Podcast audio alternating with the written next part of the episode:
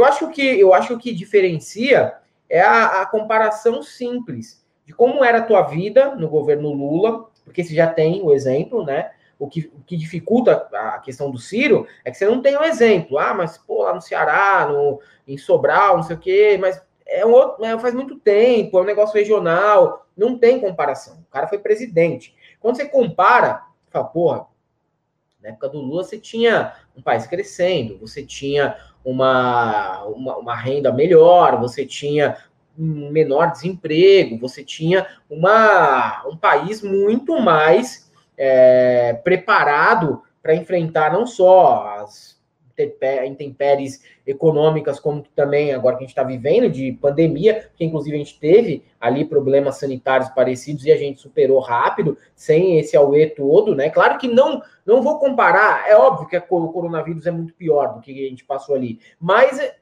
teve, teve é, uma vontade de resolver, agora tem sabotagem por trás. Então essa é a grande diferença. Na comparação, na comparação não existe, não existe o que falar o Lula vai sair muito em vantagem nesse sentido. Se tiver ali a parte da publicidade fazendo essas comparações, cara, ele sai ganhando de lavada. Porque o governo Bolsonaro, quem ganhou no governo do Bolsonaro? Da classe média alta para baixo, quem ganhou? Ninguém ganhou, cara. Ninguém ganhou. É, é, é o que eu tô falando, é engenheiro no Uber, é jornalista desempregado, entendeu? É gente não conseguindo recolocação no mercado de trabalho, é administrador de empresa fazendo bico na 99, não menosprezando nada desses trampos, mas é porque o cara tem um diploma, ele preferia estar tá trabalhando com o ensino com o que ele conseguiu no ensino superior, ele não está conseguindo. Então você tem a comparação básica aí, né? Ó, a gente tem tem o que mostrar aqui. Tem fora ali questão de corrupção, que houve mesmo dentro do governo do PT, ninguém está negando isso daqui, houve mesmo, mas você tem resultados, né, cara?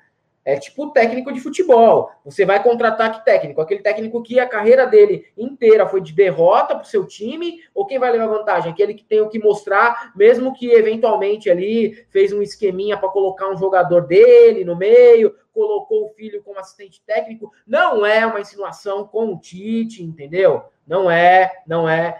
Mas vale, entendeu? Você prefere o Mano Menezes ou o Tite na seleção? Faz a pergunta aí pro público. Quem vocês preferem? Né?